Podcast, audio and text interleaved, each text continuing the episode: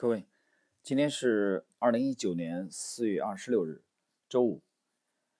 呃，那么今天这一期呢，我们呃聊一聊这个我之前的这个专辑里边有一张呃系列的叫《雄狮论道》啊。那么我记得在上个月啊，有位听友给我提建议啊，他说这个节目很好啊，但是名字能能否改一下啊？这个《雄狮论道》的意思，那你这玩意儿到了牛市怎么办？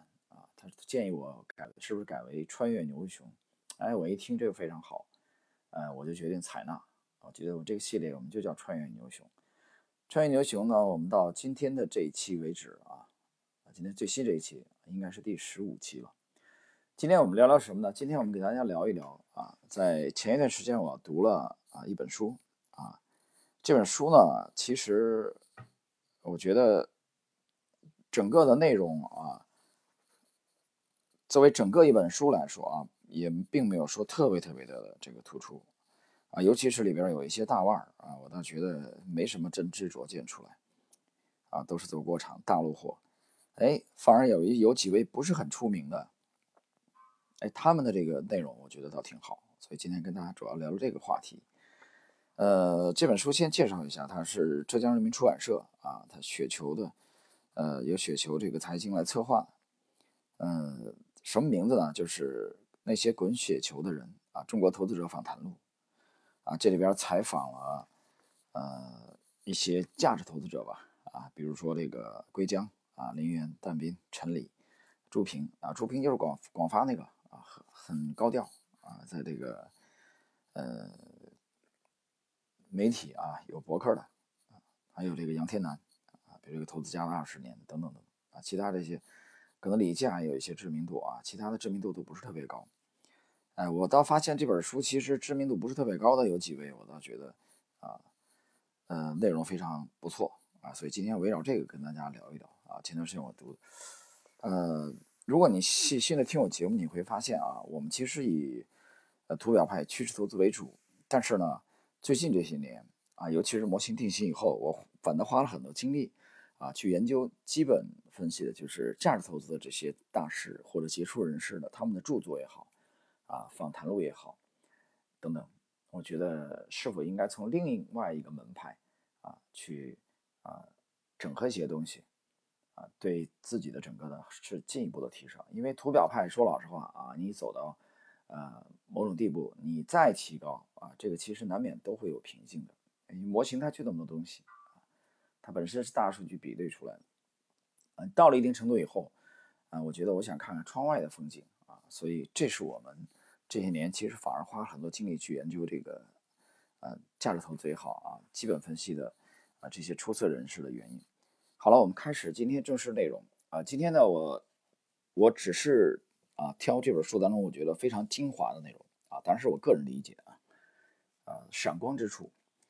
啊，第一位给我印象特别深刻的叫归江，归纳的归，这个长江的江，啊，归江呢是上海，啊，来自于上海，他原来九八年毕业于复旦的管理学院，后来在君安啊做投资经理啊，国泰君安啊做这个啊投资资管，这个也是比较资深的，后来呢就呃。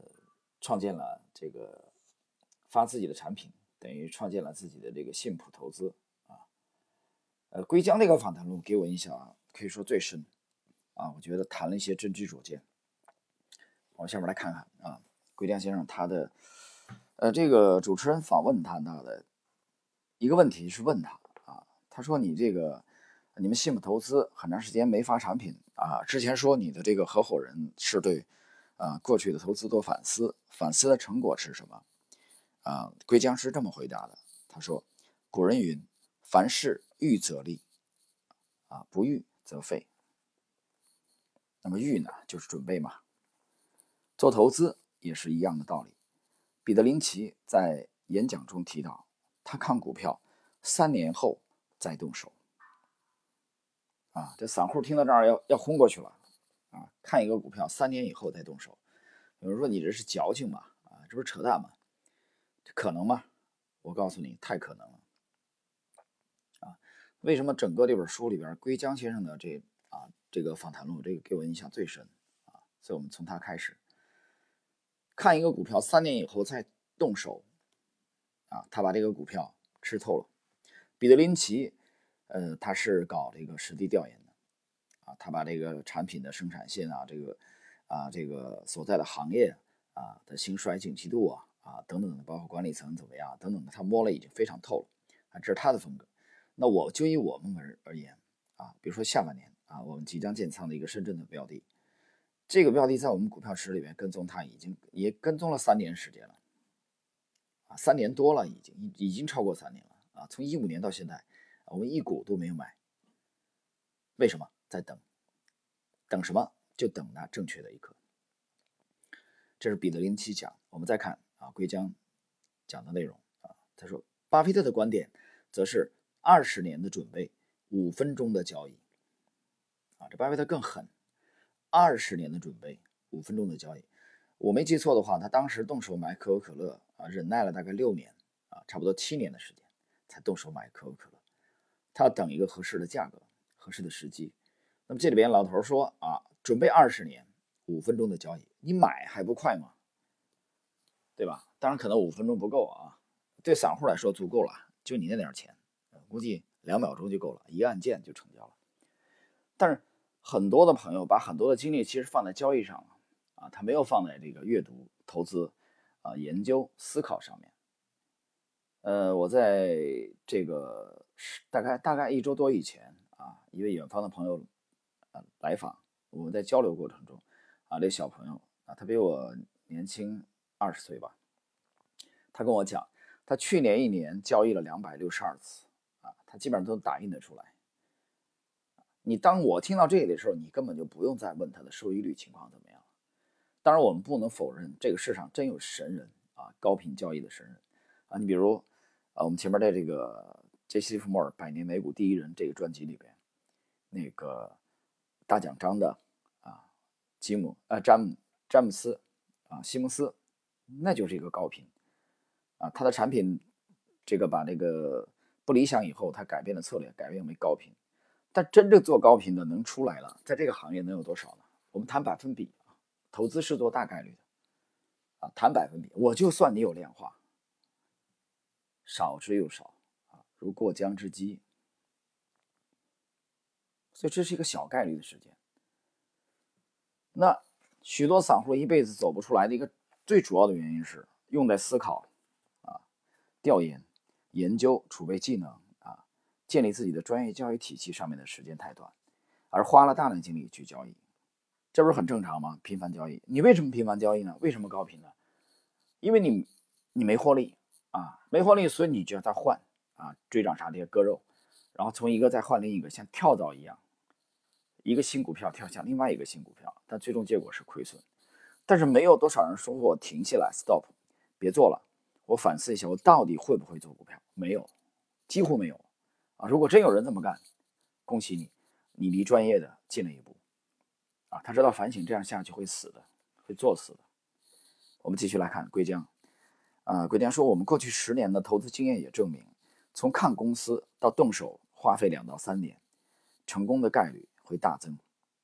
因此，我们觉得对股票、对行业的理解和白酒一样。是需要放在安静的地方慢慢酝酿的。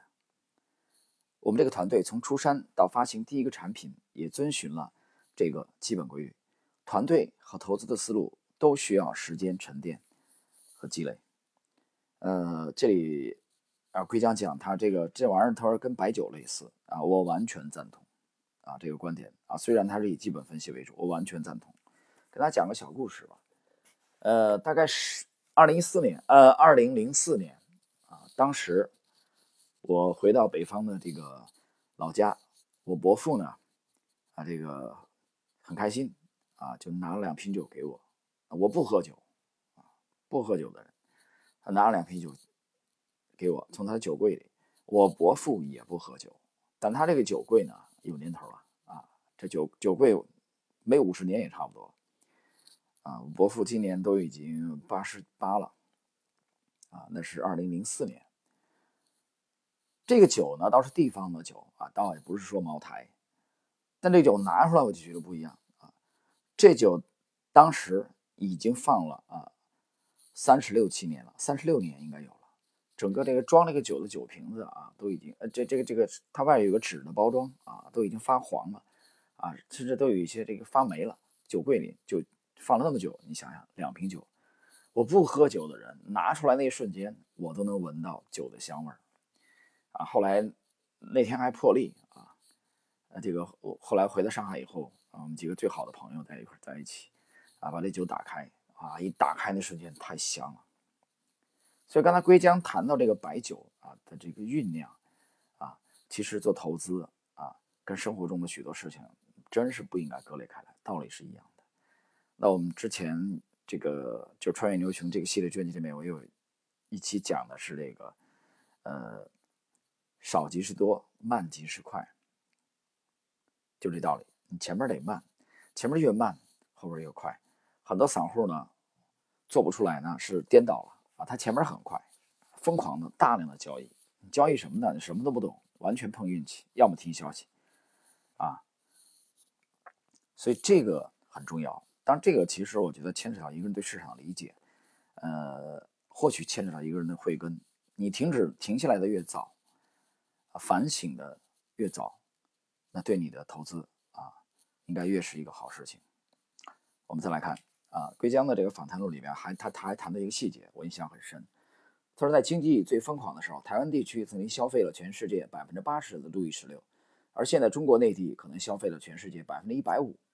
的路易十六，啊，他说这个规律是否很接近？当然，这个中国的消费的里边有很多的这是假酒啊，这个让我想起来这些年最近二十年这个拉菲，啊，呃，这个是吧？很很多是假的嘛，啊，那么贵啊，卖给中国人，有人愿意买，就这种疯狂。那么这个归江这个团队研究当年台湾白酒啊，台湾经济最疯狂的时候、鼎盛的时候啊，已经消费了全世界百分之八十的路易十六，路易十六不便宜啊。是吧？喝酒的人知道，所以你看，哎，中国后来消可能消费了全世界百分之一百五，所以归江啊得出他的结论。我们来看他的结论是什么？大多数优秀的长线投资者往往是学历史出身，他他的意思是学历史，要么就是像查理芒格一样，将一生中大量的精力投入于人类行为和历史的研究。只要拥有足够长远的视野，特别是在新兴经济体中。大家都看着当下，你能看得更长远，未来的赢面可能就更大。这个，当我读到这里的时候啊，我想到一句话，就有人讲说，投资呢，其实就是自己认知的变现啊，就是你有多高的境界，把这个思想境界变现，什么意思啊？你有八楼的高度。你变现以后，你就有八楼的财富；你有地下室的那个高度啊，变现以后，你就有地下室的财富。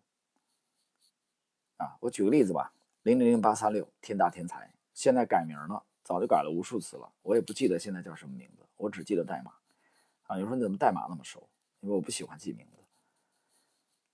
零零零八三六这个天大天才这个股票是九八年上市的吗？记不清了啊，好像是，大家去查一查，天津的。啊，当时做计算机的，呃，我回忆的时候有有这个片段。当时在这个广西证券，啊，深圳中医院的斜对面，在那里，在那里交易。那天早上，它上市以后大概一周多，啊，即将就是突破的第一天，我要按键买。旁边一个广东的股民，啊，就讲了一句：“这这怎么买？他这这玩意儿这么高，掉下来怎么办？”他这一句话就让我停下来了，我就没买。没过多长时间啊，就是当天。股票迅速的封上涨停，然后就从那儿开始连续的啊涨停，然后翻番。这是我亲身经历过的事儿。我想说明什么？我想说明在当年啊，那大概是二十年前，我开户可能也就是一两年的时间吧啊，九七年开户的嘛，三月份。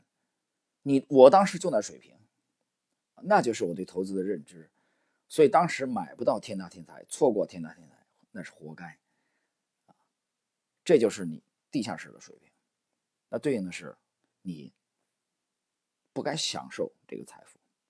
谈到这儿呢，我又想起来查理芒格经常讲的一句话，就拥有一件事情，你首先得让自己配得上它，不是吗？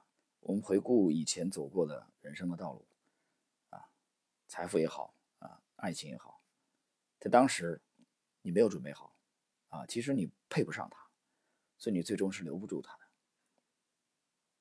想拥有它，你得首先配得上它，你自己得提升啊，你的境界也得提升，就这道理。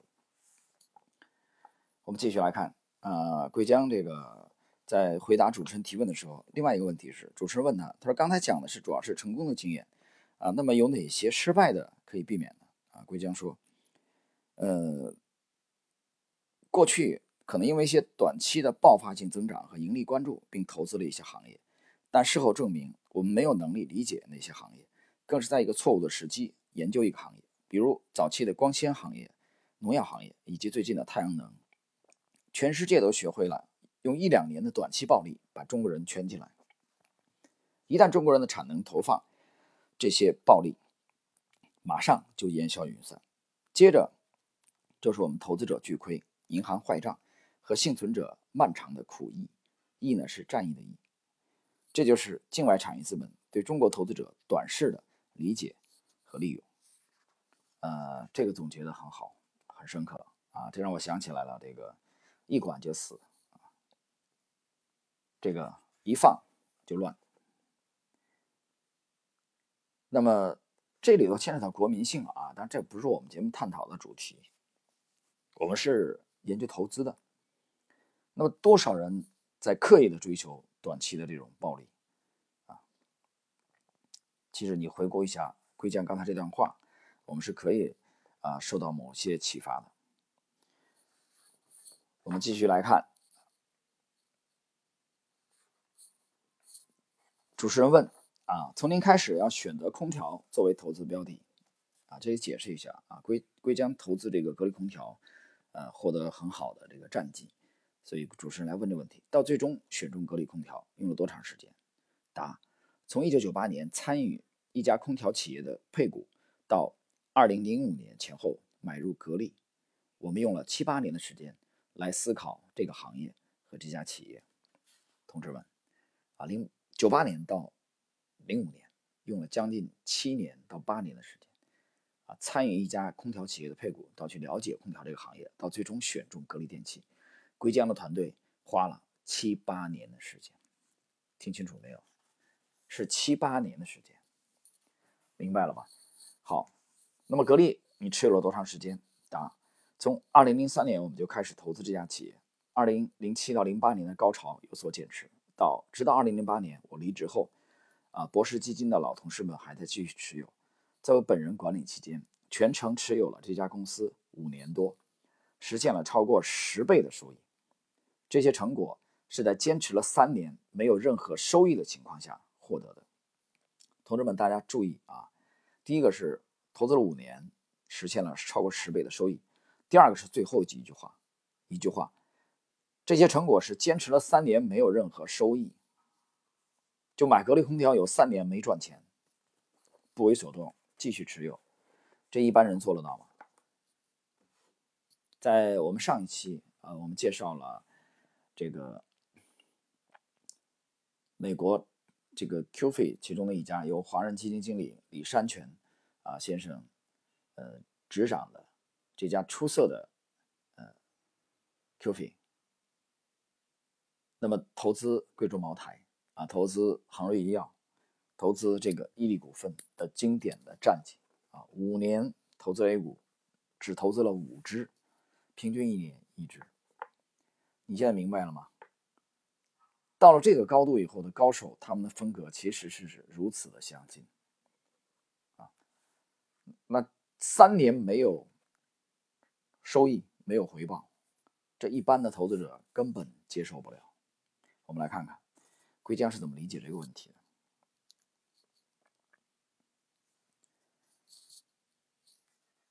在遍地黄金的低点满仓操作出现亏损。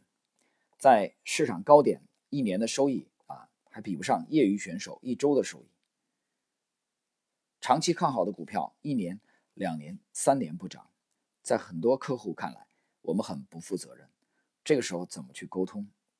这就是巴菲特为什么每年写给股东的信，不厌其烦地重复其投资理念的道理。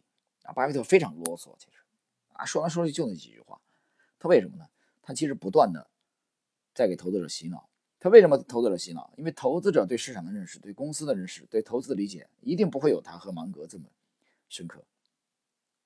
巴菲特和芒格是帮别人管理资金的，那么管理资金，你就不可能永远每个月、每周业绩都很好，总有波动。这个时候需要沟通，因为投资人不理解。我们再来看，建立信任，尤其在目前国内环境里，我们宁愿花时间去等待信任之花在沙漠中绽放。我们宁愿多做一些自己能控制的事情，做好研究。嗯，非常难啊！你想一想，你投了一笔本金进去啊，三年没什么收益，一年两年、三年都不涨，这谁能接受？有几个人能接受？所以这里边又谈到一个上涨效率的问题。好了，那么归江先生的这个访谈录呢，我们跟大家交流到这里。呃，就着归江这个话题啊，我们切入到对下一位，这个人叫林林园。这很有名了，树树林的林啊，公园的园，很有名啊。这个也是做基本分析的，长线的。他的我在他的这个访谈录里边啊，挑了那么几句印象比较深的，就是刚才归江谈这个话题啊，投资人不理解，呃，不理解你一年两年没收益，三年没收益啊，这就引出一个啊，我就想到了一个上涨效率论。我们来看看林园怎么看待这个问题。林园说，股票赚钱。只有百分之五的时间是上涨的，百分之九十五都是在合理和合理的水平之下。股民真正要赚钱，都在那百分之五的时候。欧了，那你想一想，那林园怎么干的？林园就是拿着它不动，就那么简单。但是，一般的散户根本做不到，做不到怎么办？你就得知道，那百分之五最有可能出现在哪里。那么，我告诉你，这就是模型的作用，这就是讲求效率。模型的作用，我们不愿意在其中啊，因为硅江也好，林园也好，就是基本分析的啊，就是这个这个价值投资这一套啊，它其实就是更多的是左侧交易啊，低估以后大重仓买，买了以后死抱着不放，基本上是这样的，一拿拿几年。那我们呢，觉得在和所谓的高频日内的啊，和这个硅江林园的这种风格当中，还是有，其实就是波段。那我们适当的要注意一下上涨的效率的问题。我们不要讲这个客户啊能不能理解，我们个人都很难理解，买一个股票三年不涨，你能理解吗？我不能理解。你买一个股票三年不涨，只能说明你的介入时机有问题，不是吗？三年不涨意味着什么？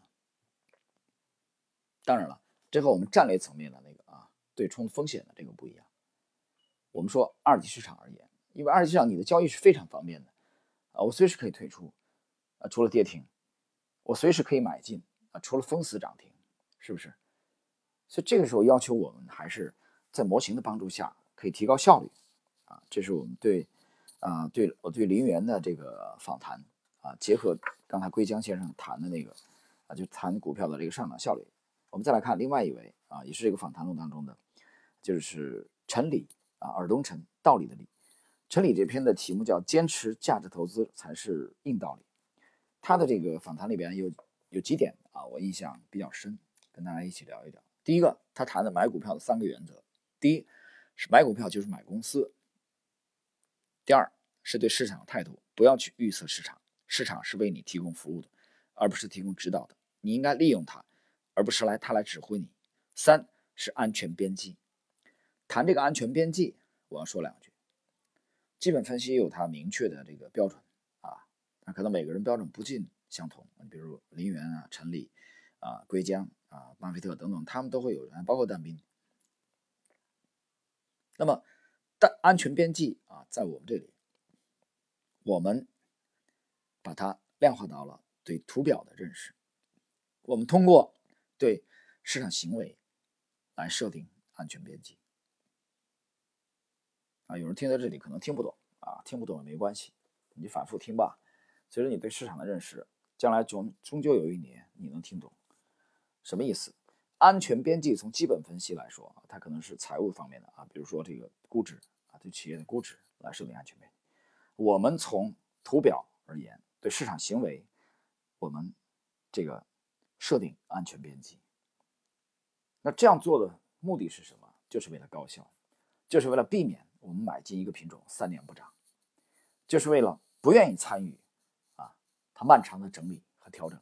那更不用说下跌啊！我经常讲的一句话是低效或者无效的区域，上涨低效或者无效的区域，那就是这个小概率事件的这个区域，我们是不参与的。所以这是我们理解的安全边际。我们再来看第二点，陈理的这个体会。他说，中国股市波动非常大，除非像贵州茅台这样特别优秀的企业，或者处在高成长阶段的优质企业，需要长期持有，一定要拿住。大部分企业高估的时候，一定要卖掉。啊这一点我完全赞同。啊，他除了极少数的优秀企业啊要一直拿，筹码一直拿，大部分的企业，中国 A 股的大部分企业在高估的时候一定要卖掉。那你啥时候卖掉呢？那基本分析有基本分析的套路，我们图表派有图表派的套路套路啊。你比如说跟那个小朋友我们交流啊，图表图表其实你卖出阶段性见顶，它是有非常强烈的形态和数字的共振的，形和数的共振。啊，形态的形，数学的数，数，数字，数字本身是有的，啊，有非常直观的密码。那这点其实啊，将花很多时间去研究市场，啊，包括时间。我们再来看第三点，陈理的观点，说大盘恐慌加上公司的坏消息等于最佳买点，这个时候最容易低估。大盘恐慌我们可以理解，大盘调整，公司坏消息呢，那就利空嘛，啊，一个季度报表不好。中国的公募基金这些基基金经理啊，非常的聪明，很牛逼的。怎么牛逼呢？啊，只要一个季度不好，他就给你抛，就狂卖。下个季度好了再买回来，就这么干的。就是羊群追涨杀跌。啊，经常有人问我说，公募基金水平怎么样？呃，我说还是不错的。公积金的这个有人问怎么不错呢？我说其中百分之五的水平还是不错的。那那百分之九十五呢？很简单，太短视了。短视，那根据一个季度的业绩好和不好来决定。那么陈理先生认为，大盘恐慌就大盘调整期间加上个股利空啊，这个双重的因素等于最佳买点。这时候股价很容易被低估啊！你可以去看看这个茅台一二年这个塑化剂的事件吧。啊，一二年这个八项规定以后，茅台开始调整，当然塑化剂以后茅台狂跌。还有一个当年的伊利，啊，伊利这个可能零八年前后遇到那个三聚氰胺也那个事件，利空，这是两次非常优秀的啊，这个基本分析的呃中长线的买点前后的这个利空的导火索，大家可以去看一看。好，我们看第四点，陈理先生的体会，它最大的风险不是高价买到好股票，就是你买高了，而是在良好的商业环境下买到了劣质股。很有意思啊，讲的非常好。良好的商业环境下买到了劣质股。什么叫劣质股？劣质股就是查理芒格，我理解查理芒格讲的怪兽。而芒格讲的有很重要一点，就是我们要避开怪兽，我们不是不是要打败它啊，也就是我不要去改造它，我也不想入股。你改造一个怪兽是很难的，怎么办？避开怪兽。从你的选股模型，从你的交易体系设计的就是避开怪兽。把钱啊投给，呃，我记得彼得特纳斯有个访谈录里边，应该是理查德第一豪斯啊讲过的。我在我们这张专辑的有一个节目叫《九大投资基金经理访谈录》啊，那个收听率也是非常高，大家可以去听一听。理查德第一豪斯讲过，他说我只买最强的股票，啊，就是图表最强和收益最强，就是双强，强大的强，思路非常清晰。只有锁定最强的，你才最大概率的避开了这些劣质股，就是避开了这些怪兽。那么换言之，你你的这个这笔钱啊，你投资的本金的安全性才可能大大提高。第五，陈理讲，正因为很多人在赌，那么 A 股呢就很容易造成低估或者高估，我们少数人就有机会了。哎，很有趣这句话。其实这句话我的理解啊。他讲的其实就是市场的有效性的问题。A 股的波动性很大啊，高投机性，低估或者高估，少数头脑清楚的人的机会就来了，并不是像尤金·法玛讲的那样啊，这个完全有效。我不这样认为，我认为大部分时间有效。A 股也好，美股也好，但它不是绝对的完全有效。如果绝对的完全有效，我们这样的人肯定没饭吃了。我买指数基金就行了呀，对不对？你再怎么倒腾，你跟大盘指数一样，你不可能跑赢指数。事实情况不是这样的，主观投资、主动投资仍然大有可为。那就市场并不是百分之百的完全有效。那主观投资、主动投资的啊，我们这批人依靠的就是 A 股被低估或者高估的阶段，我们是重仓介入还是坚定离场？好了，朋友们，今天利用这点时间呢，跟大家交流一下啊，我们在这个穿越牛熊啊这个名称啊改回到穿越牛熊，今天是第十五集，我们想通过这个系列的节目呢啊，跟大家交流一些杰出的。呃，投资大师、投资人士的思想啊，结合我们的交易实践，希望对大家的这个理解投资呢，能有一定的帮助。好了，今天我们这期节目呢，就到这里，谢谢各位，下一期啊，我们再继续。